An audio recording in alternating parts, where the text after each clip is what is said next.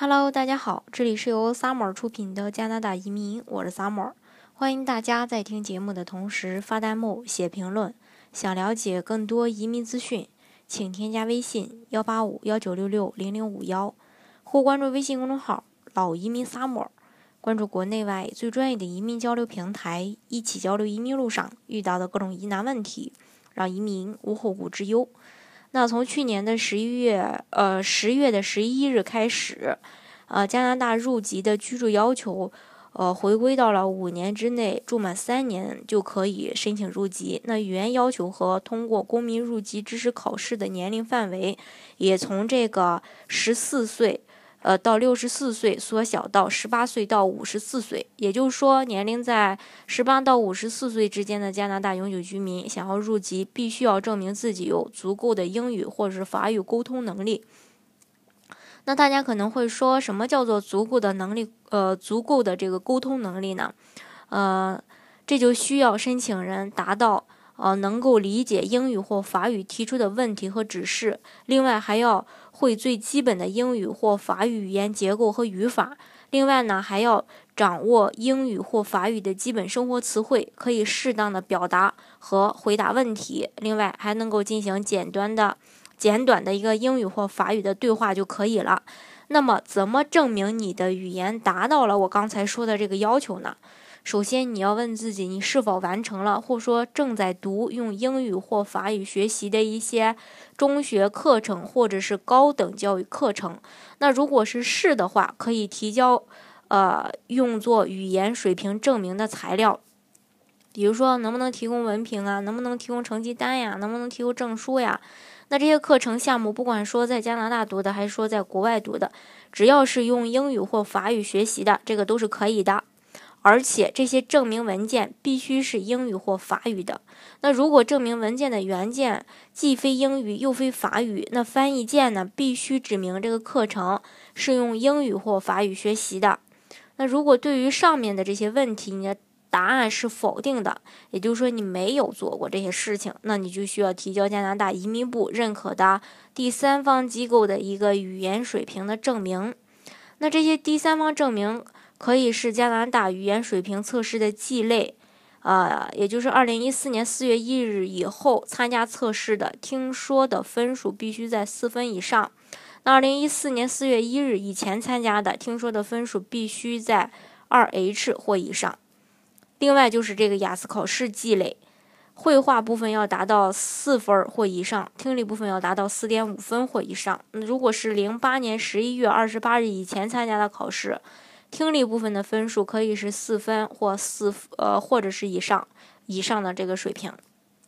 另外就是这个，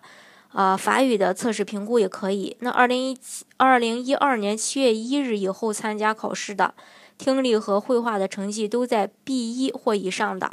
那二零一二年七月一日以前参加考试的，听力和绘画的成绩在 Level 三或以上的。这里要注意一下，大部分入籍申请人其实在申请加拿大永居身份，呃，永呃这个永居身份的时候，基本上都呃参加了这三种考试的某一类考试。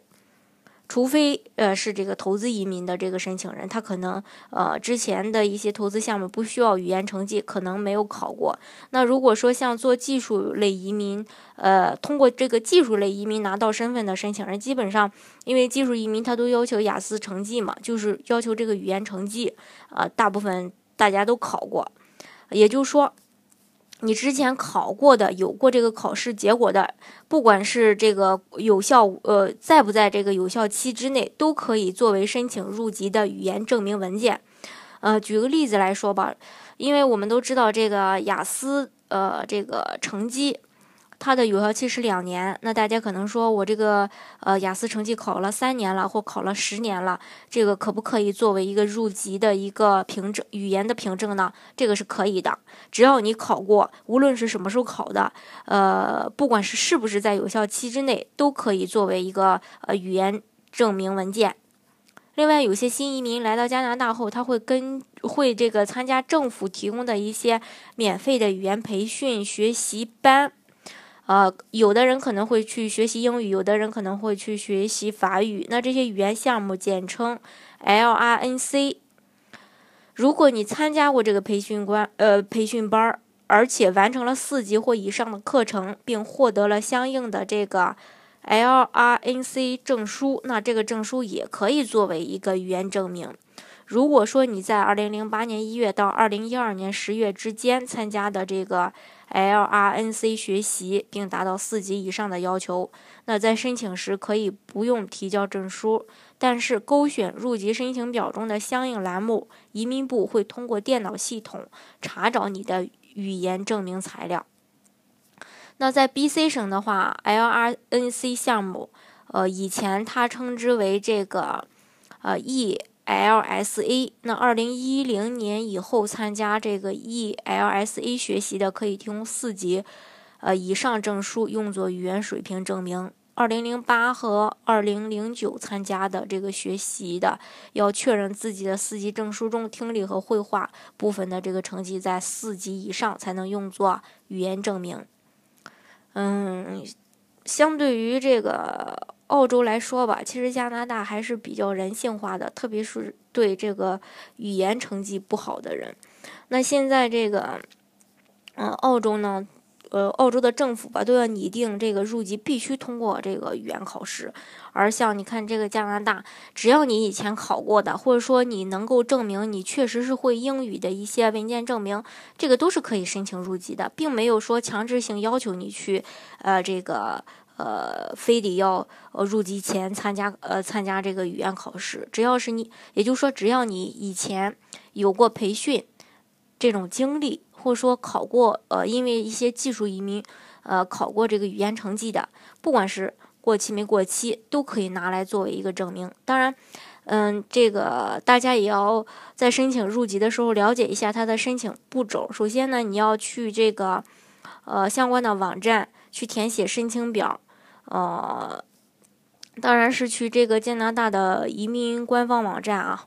另外呢，呃，填完申请表，你要这个缴纳这个申请费。另外呢，你要提交你的入籍申请，将你的这个申请邮寄到呃这个相关的这个网站的一个地址，到时候这个都会有一个提示的。